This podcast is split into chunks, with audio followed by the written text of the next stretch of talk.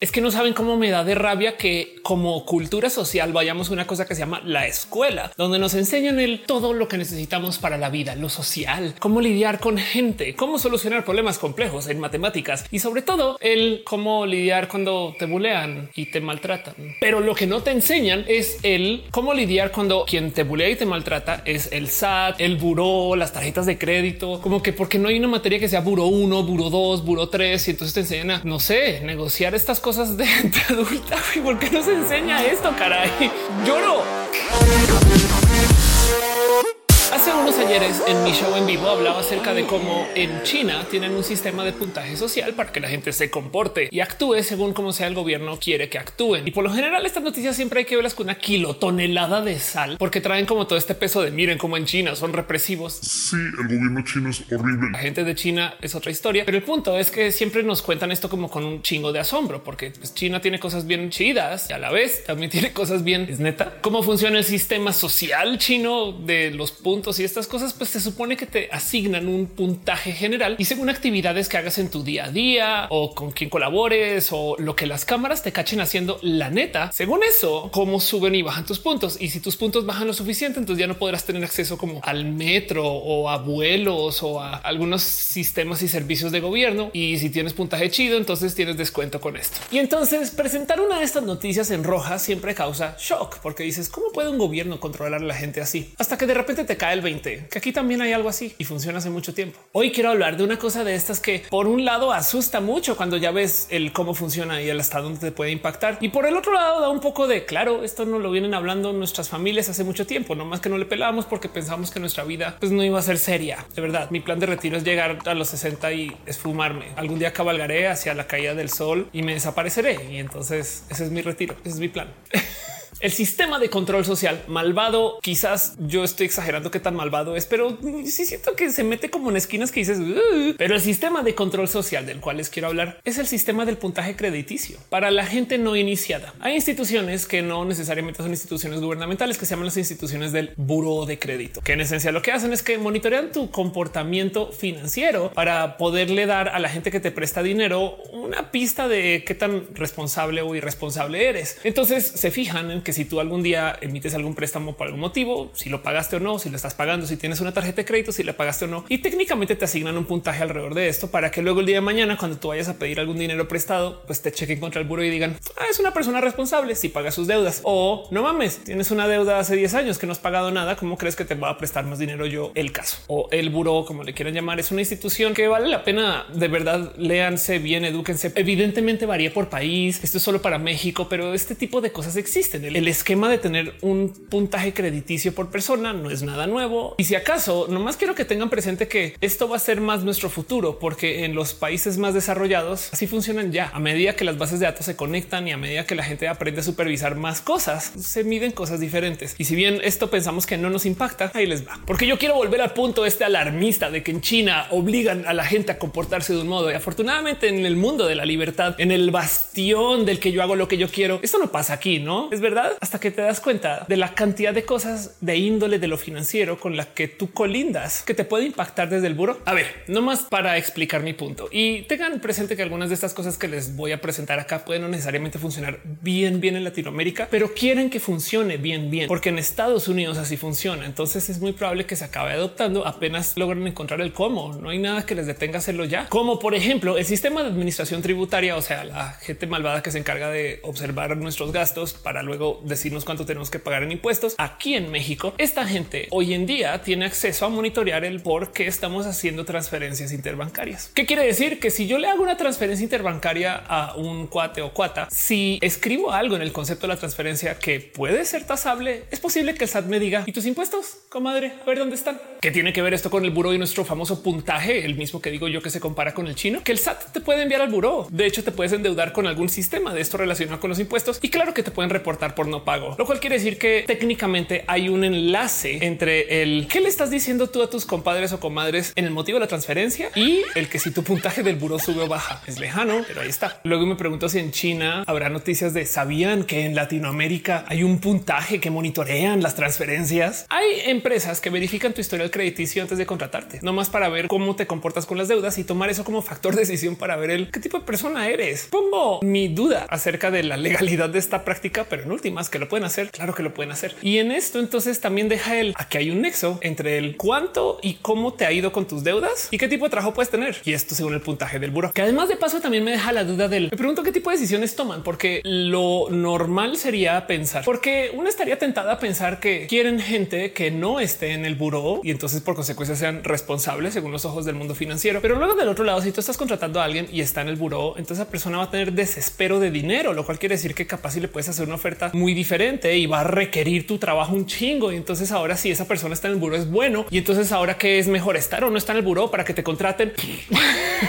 el caso, todos los gastos mensuales que tengan por algún servicio contratado les pueden poner en el buró celular, agua, luz o rentar coches, lo cual quiere decir que técnicamente, y esta me entretiene mucho de observar, la renta de coches también depende de cómo te comportas en el coche que hayas rentado, lo cual quiere decir que es probable que una multa que te pongan en un coche rentado te ponga en el buró. Y entonces ya me voy viendo así como el güey este que está hilando cosas en la pared ¿no? de la teoría conspiranoica. Pero volviendo a nuestra comparación contra el sistema de puntaje súper malvado chino de que según el gobierno te dice que tienes que ser buen ciudadano, no aquí como también tenemos un sistema que nos está diciendo maneja bien o te quitamos puntos en tu sistema crediticio.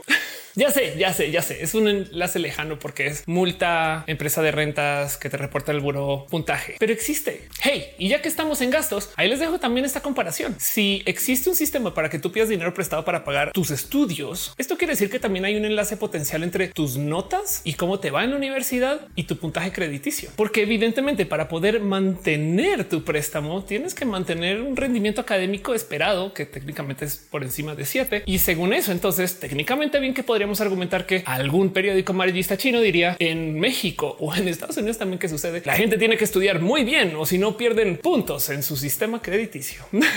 y a estas le puedo seguir rascando. ¿Cuántas cosas no cuentan como un préstamo o cuántas cosas nos pueden poner en el buro? Hay cosas muy pequeñas, hay cosas que se pueden o deben de aclarar, hay cosas que podemos negociar, pero el punto es hay muchas cosas de nuestro actuar del diario a diario que hay que considerar que son parte de él, cómo nos comportamos. Y aquí es donde entra el pensar un poco el qué significa esto para el orden social porque de nuevo yo comencé esto hablando de cómo en China hay una noticia horrible de que allá usan el sistema de puntos para evaluar a la gente, pero no nos damos cuenta que todo esto está aquí ya. Y una de las cosas que hay que tener más presentes alrededor de que existe el sistema del buró es que eso pone presión financiera porque existe el sistema del buró. Mejor dicho, dejando de lado las mil y un cosas que nos pueden poner ahí, el mero hecho de que exista ya es una forma de control ocupacional social. Hace que la gente se enfoque en trabajar para pagar sus deudas. El mero hecho de que el buró te amenace de que ahí te pueden poner en caso de que no pagues algo hace que la gente pues, sabrá quién sí va a trabajar solamente para evitar eso. Evidentemente el tomar dinero prestado implica que estás usando dinero que no es tuyo para lo que sea, pero también hay que considerar que esto hace que la gente sea tantito más predecible. Si tú eres una persona billonaria que no le importa nada en la vida y que necesita saber más o menos el cómo se va a comportar la gente, puedes contar con el hecho de que la gente va a tender a buscar entrar en estos sistemas económicos que conocemos y sobre todo que se mercadean para decir que así son las normas de la vida para pagarte a ti tu deuda. Suena raro de decir, pero sobre todo en Estados Unidos, el sistema de deuda está diseñado para que tú no lo acabes de pagar. ¿Qué, estás diciendo con eso, Ophelia? Sabían que para el sistema financiero estadounidense les puede impactar de modos negativos en su puntaje crediticio el pagar sus deudas. El cálculo del sistema financiero crediticio estadounidense se hace por medio de una comparación entre tu deuda actual y tu deuda posible. Entiéndase del cuánto dinero puedes tomar prestado, por ejemplo, cuánto dinero te podrías sacar en todas tus tarjetas de crédito y cuánto estás ocupando. Y el tema es que las tarjetas de crédito a medida que las vas pagando suelen irte cerrando ese límite de crédito. De hecho, si tú dejas de hacer cualquier pago o gasto cuando ya tienes la tarjeta en cero, a veces te la cierran. Y esto quiere decir que si tú tienes un chingo de crédito y estás ocupando un poquito, eso se ve súper bien, sobre todo si estás haciendo tus pagos mes con mes. Pero si tú tienes poco crédito y estás ocupando ese mismo poquito, se va a ver re mal porque lo que se entiende en el sistema es un güey, tomo prestados todo este dinero y está usando la gran mayoría. No mames. O sea, qué pedo. Es mal negocio para el sistema crediticio financiero estadounidense llevar tu deuda a cero. Lo que quieren es que tú siempre estés pagando algo y en esto entonces comienza a hacer sentido el por qué son así las tarjetas de crédito. Hey, de paso, también el inverso puede suceder. Si ustedes logran aumentar su línea de crédito, eso puede mejorar su puntaje crediticio, porque entonces digamos que ustedes están en deuda ahorita, no sé, 10 mil dólares de una deuda potencial de todas sus tarjetas de 12 mil. Pues técnicamente están pidiendo la gran mayoría del dinero prestado lo que hay disponible, pero si les aumentan su límite crediticio a 30 mil dólares, entonces ahora solo están ocupando una tercia parte de lo que tienen disponible. Y por consecuencia van muy bien con su crédito. es bien pinches ilógico, pero es más profundo de lo que pensamos, porque tenemos un raro entender de las tarjetas de crédito. Como mucho de esto de las tecnologías, entendemos que esto es algo relativamente nuevo. De hecho, nuestros abuelos y abuelas no se criaron con esto y lo vieron formar. A nuestros papás les tocó una forma de tarjetas de crédito que no es para nada lo que tenemos hoy. Y hay gente hoy en día que no entiende la vida sin tarjetas de crédito del total. Pensamos que es algo moderno y es que las tarjetas de crédito como las conocemos hoy sí son más o menos nuevas. El concepto del crédito, bien que podríamos argumentar que es el motivo por el cual hay orden y civilización, aparte quizás la agricultura y la cocina. Y lo digo porque hay tabletas sumerias de hace más de 5000 años que existían para documentar quién le debía qué a quién con una serie de apuntes sobre una tarjetita que alguien podía tener en la mano, una tarjeta con números que decía quién le debe dinero a quién hace 5000 años. Pero el tema es que hasta religioso ha sido el tema de él, quién le puede deber a quién y por qué. Y entonces el cómo se debería de organizar la gente alrededor de esto. Roma existe porque tenía buenos sistemas para hacer cobranza de impuestos. Y en eso también, pues muy famosamente tenía buenos sistemas para no más llevar contabilidad de quién le debe que a quién y quién le puede prestar que a quién y cómo funcionan los sistemas de tasas de interés. Cosas de hace miles de años que aún hoy tenemos el dinero es un concepto emergente que se da siempre que la gente tenga que hacer intercambio de bienes que no son infinitos. Entonces sí o sí aparecen bienes intermedios para poder hacer intercambios que nos sirvan, porque capaz si yo crezco flores y entonces las necesito intercambiar por no sé, leche para mi casa, pero la persona que tiene la leche que necesito le vale gorro mis flores. Entonces yo tengo que intercambiar con alguien intermedio para poder tener un bien que esa persona de la leche me la pueda vender a mí. Así que el dinero siempre aparece o aparecerá. Y el tema es que la gente no siempre ha aportado con o cargado con a lo largo de la historia. Aún hoy pensamos que el dinero en efectivo es la mayoría del dinero que existe cuando eso es totalmente falso. Para cualquier país desarrollado, la gran mayoría del dinero que se ocupa funciona a calidad digital por pues porque la gente no está comprando casas, departamentos, coches, empresas, fábricas con dinero en efectivo. De hecho, depende de qué tan desarrollado sea el país. Estamos hablando de que más del 90% de todas las transacciones financieras son digitales y antes de ser digitales eran literal escritas. O sea, no era que yo te daba el dinero. Es más, portar un billete técnicamente es un intercambio de estos, porque el billete es un representante. Yo tengo todo ese dinero por ya guardado y esto lo que dice el papel es tantos pesos de oro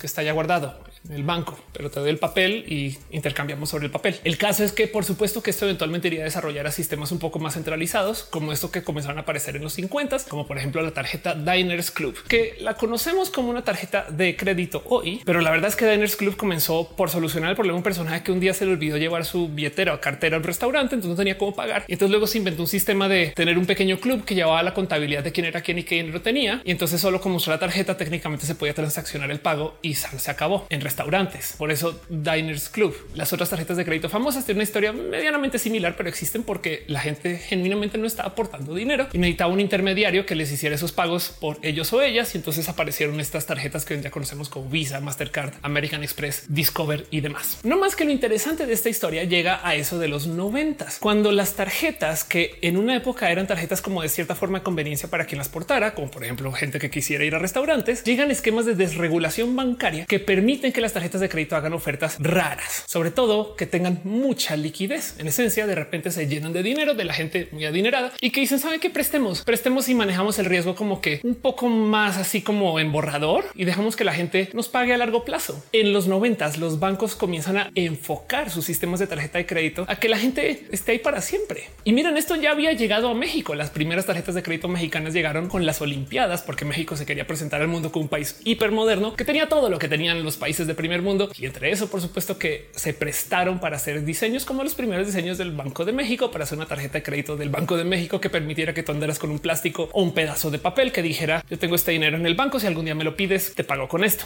Y qué hicieron los y las dueñas de los sistemas bancarios y tarjetas de crédito de ese entonces en los 90 decidieron enfocarse en esta audiencia aspiracional. El marketing de las tarjetas de crédito de los 90 para acá se vuelve casi un poco como el marketing de los perfumes. Llevo una vida milagrosa, espectacular, llena de joyas, con todo súper cool y chido. Gracias a que tienes la tarjeta plástico que te presta dinero solamente con pensarlo, ¿no? Y se inventan este esquema donde buscan que la gente esté perpetuamente endeudada, así sea un poquito. Y he aquí el inicio del dilema del cómo estas tarjetas vía el acceso al dinero comienzan a llevar a la gente a cosas que normalmente no estaban muy acostumbradas. Y dejo ahí a discusión de ustedes si esto es bueno o malo. Capaz y gracias a estas tarjetas hay gente que tuvo acceso a comprar equipos para poder emprender o hay gente que tuvo acceso a una vida que no lo hubiera tenido si no fuera por esas tarjetas. Y entonces podemos negociar un poco el que si esto es bueno o malo, pero lo que sí es certero es que el tener estas tarjetas en nuestra sociedad definitivamente nos encarrila en un sistema de sociedad, de consumo, de trabajo para pagar ese consumo y sobre todo de deuda perpetua que nos mantiene en ese esquema. Ya sé que pensar en opciones de vida alternas nos puede costar un poco porque ya convivimos tanto con esto que entendemos que la gente, pues claro, todo el mundo va a trabajar, pero pensemos que en un planeta, en una sociedad que es tan pudiente como la que vivimos, que es la sociedad más rica que ha vivido en la existencia de la humanidad, es raro de entender que tanta gente pues, tengamos que convivir más con esto del trabajo diario y que existan tantos billonarios quienes en esencia pueden no hacer nada, no solo por sus vidas, sino por las vidas de sus próximas como seis generaciones descendientes. Saben como que hay algo raro ahí que decir acerca de cómo nos hemos organizado alrededor del tema del dinero y la riqueza que existe en el mundo. Pero el tema es que esto de tener que pensar en el jale todos los días tiene tanto de enseñanza cultural que viene de estos sistemas financieros que nos obligan a pensar así. Y de nuevo vuelvo a dejar ahí la pregunta de si esto es bueno o malo y no la quiero solucionar. Pero lo que sí les voy a decir es que si bien puede que no exista una gran persona que diseñó este esquema, el hecho de que exista le beneficia a la gente que necesita tantito de orden social. Si la gente está muy endeudada, la gente va a tener que trabajar. Si la gente tiene que trabajar, entonces podemos planear la ciudad alrededor de eso. Si podemos planear la ciudad alrededor de eso, entonces podemos dar contratos millonarios a personas millonarias para organizar la ciudad alrededor de esto. Saben como que hay gente que piensa así. Me explico. Y hey, yo sé que cuando se habla de estos temas en México, lo primero que dicen es Ofelia, México no está bancarizado, pero que no se les olvide que según el INEGI, el 99.5% de la gente en México convive con esquemas de deuda. O sea, no necesariamente está una tarjeta de crédito. Hay gente que se endeuda en el Coppel para cosas del diario a veces. Hay algo ahí raro que decir acerca de lo caro que es ser pobre en general. Porque hey, piensen en esto. Si ustedes son lo suficientemente ricos como para no tener que entrar en esquemas de préstamo para nada, ni para su consumo diario, ni para su consumo mensual, ni para su compra de bienes raíces, ni para su emprendimiento, entonces en esencia el acceso al capital a ustedes les es más barato. Para las otras personas que nos tenemos que acercar a estos esquemas de préstamos de dinero, nos cuesta más pedir dinero, aunque tengamos menos de él. Y entonces si seguimos bajando en el escalafón, nos damos cuenta que la gente más pobre es quien paga más en intereses, la gente que menos tiene acceso a dinero y capital y sobre todo la gente que más difícil se les hace salir de ahí. Y eso es una conversación súper compleja, pero viene de que esos esquemas financieros en últimas existen también en parte para obligar a la gente a encarrilarse en ciertos modos de vida. Y esto capaz si le puede ayudar a alguien que busca esta forma de control. Pero estamos hablando de estos países libres, no capitalistas, no como China, donde allá nos están diciendo que a la gente se tiene que comportar o si no les quitamos puntos. Y yo les dejo aquí este pensar. No es lo mismo aquí, no más que acá funciona por medio de los esquemas financieros. Hey, ¿sabían que la deuda promedio en la tarjeta de crédito en México es de 135 mil pesos? Es un chingo también. Y hey, de nuevo, solo por comparar los sistemas chinos que tanto nos asustan con y nos da paz que ese monitoreo no exista. La verdad es que estamos ahí desde hace mucho tiempo. Miren, uno de los culpables de que tengamos sistemas sociales de control hoy en día en Estados Unidos son los sistemas de la tecnología. Hay ahorita un sinfín de gente muy alarmada de cómo en Estados Unidos te están monitoreando desde tus redes sociales para saber qué tipo de persona eres. En vez de medir tu capital financiero según tus interacciones en tus finanzas y lo que pagas y lo que no, hay gente que ya está nomás viendo el que escribes en redes sociales y según eso deciden qué tipo de persona eres. Y dejo la duda del igual y un poco sí, pero para que entiendan, para poder tramitar tu visa estadounidense tienes que entregar tus redes sociales. Hay una muy famosa historia de un youtuber mexicano, ahora mexicano, que en ese entonces venezolano, que podrán conocer, que se llama La Divasa, quien no le dejaron entrar a Estados Unidos porque hizo un video que se llamaba Me voy de Venezuela. Cuando llegó a Estados Unidos, ahí a la entrada le dijeron, este video dice que tú ya no vas a volver. Entonces, ¿qué pedo? ¿Ven el dilema? Sí, China nos controla y tiene un sistema de puntaje social. Qué miedo, qué pánico. Y aquí también, al parecer. Es más, dejo la duda de si el tener más followers o menos followers impactaría en cómo te ven. Uh, qué raro. Hey, las redes sociales se pueden fijar en tu comportamiento para ver si te quitan acceso a los mensajes vía WhatsApp o vía Facebook o vía Instagram. Si tú eres una persona no grata, te pueden sacar de estas redes sociales. Digo, no le tengo mucho cariño, pero fue lo que le pasó a Donald Trump. También hizo un desmadre titánico único y fue presidente de los Estados Unidos. Pero para que entiendan que las empresas de tecnología están decidiendo quién tiene acceso a ciertos sectores del compartir social. Sabían que hay un servicio que se llama Patron Scan, donde se registran personas que vayan a restaurantes y quien delata se le puede prohibir la entrada a un sinfín de restaurantes que usan este servicio. Así como cuando tú llegas, entregas tu identificación, te la escanean y dicen uy, que crees que usted fue reportado por allá en el McDonald's de la esquina y aquí no aceptamos gente como usted. Sí, no es el esquema de finanzas hacia el puntaje, pero no por dejar ahí en claro que como igual ya existen modos de control social vía la tecnología. Hey, hasta tu seguro de vida se puede ver impactado según lo que digas y cómo te comportas en redes sociales. Y de nuevo, medio hace sentido un poco. Si te ven haciendo actividades de altísimo riesgo en redes sociales a la hora de contratar un seguro, pues igual y puedes sopesar sobre el qué tipo de seguro te ofrecen o por lo menos qué tasa no te ofrecen para eso. Pero como sea, el punto aquí es que quería hablar un poquito de esto porque siento que hay algo raro ahí donde el gobierno chino esté diciendo que esto va a ser y publica el cómo y en nuestros esquemas supuestamente libres no tengamos observado que esto ya está pasando. Y entonces acá nos metemos a una discusión acerca de espacios neoliberales o no, porque si lo piensan, esto ya se volvió una actividad humana actual y lo único que estamos discutiendo es si esto sucede del lado de las empresas o del lado del gobierno. ¡Qué miedo!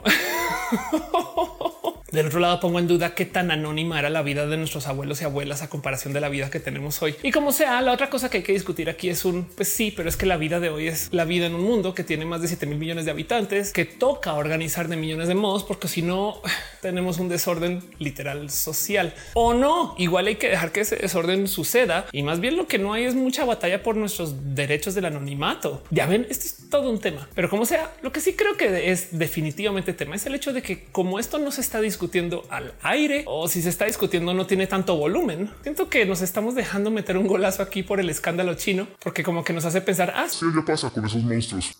A lo mejor por eso es que él se reporta aquí. Ahí les dejo un poco de paranoia nomás para que se lleven su día o noche con un poquito más de miedo y raro, cuando la verdad es que también hay que entender que vivimos en una época de la humanidad muy bonita. Lo voy a decir otra vez nomás para creérmela. Vivimos en una época bellísima de la humanidad.